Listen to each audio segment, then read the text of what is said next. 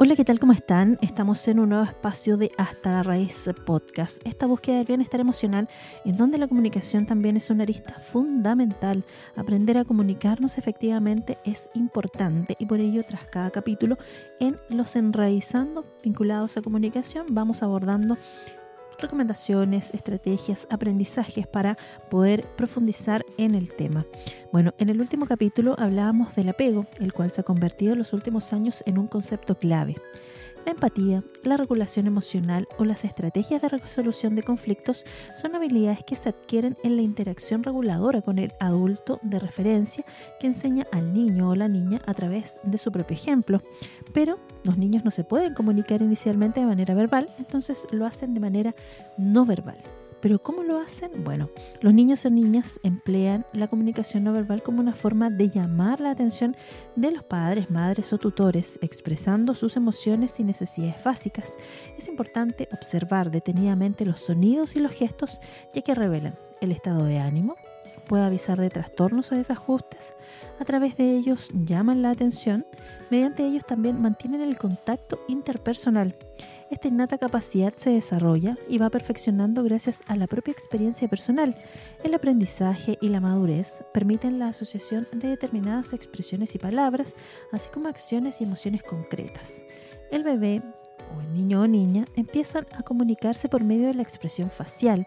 Este tipo de comunicación no verbal en los niños o niñas se desarrolla mediante movimientos oculares, algunos movimientos faciales, o incluso movimientos labiales. No es necesario esperar a que el niño o niña crezca o comience a hablar para crear una buena comunicación con él, ya que a través del lenguaje no verbal se puede lograr también.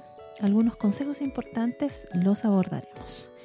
Mirar al bebé a la cara. La expresión facial es una forma básica y vital para desarrollar una buena comunicación entre padres, madres, tutores y el pequeño o pequeña. Así se irá estrechando la relación entre ambos, creando una especie de vínculo que se fortalecerá progresivamente. La sonrisa interactiva.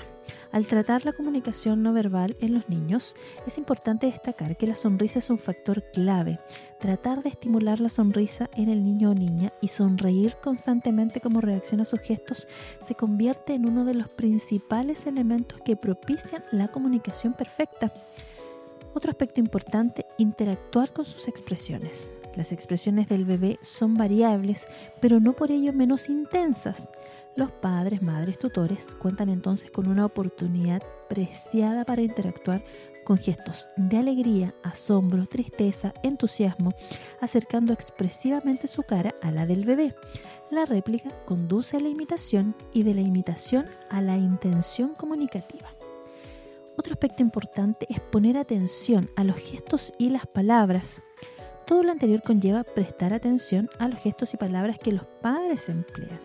El bebé es literalmente una esponja y la enorme plasticidad del cerebro lo dispone a recibir y procesar infinidad de estímulos, entre ellos el complejo universo de la comunicación humana emplear la música y el canto. Muchos padres han probado que la música y el canto son factores determinantes para propiciar la comunicación no verbal con el pequeño. Estos dos ayudan de forma perfecta a la maduración cerebral, lo cual sienta las bases neurológicas de la futura comunicación verbal.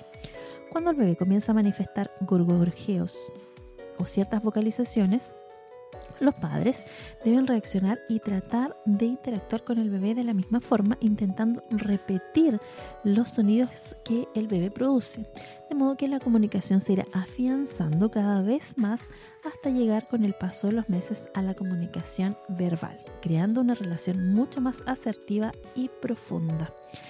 La modulación de la voz es otro aspecto importante. Cuando el pequeño o pequeña va creciendo, los padres, madres, tutores no deben dejar de emplear la sonrisa interactiva ni dejar de mirarlo a la cara. De hecho, es adecuado seguir haciéndolo y, si es posible, hablarle cerca del oído.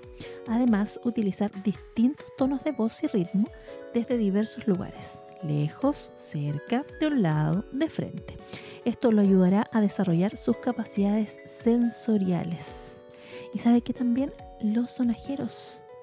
Estos son aliados muy destacados para los padres, madres, tutores, pues desarrollan la maduración de las áreas auditivas del cerebro con el fin de potenciar este ejercicio. Los padres pueden colocarse a una distancia de 30-40 centímetros. Nunca deben olvidar que la comunicación no verbal en los niños debe estimularse empleando sistemas multisensoriales que permitan la integración de todos los sentidos. Un método de estimulación global del cerebro que propicia la maduración verbal. Un aspecto fundamental entonces también la comunicación para generar el apego pero cuando son bebés, comunicación no verbal. Parte de lo que quise compartir con ustedes en este enraizando del día de hoy. Recuerda seguirnos en las plataformas Hasta la Raíz Podcast en Spotify, Apple Podcast y YouTube. Y por supuesto también síganos en Instagram hasta la raíz.podcast. Que estén muy bien.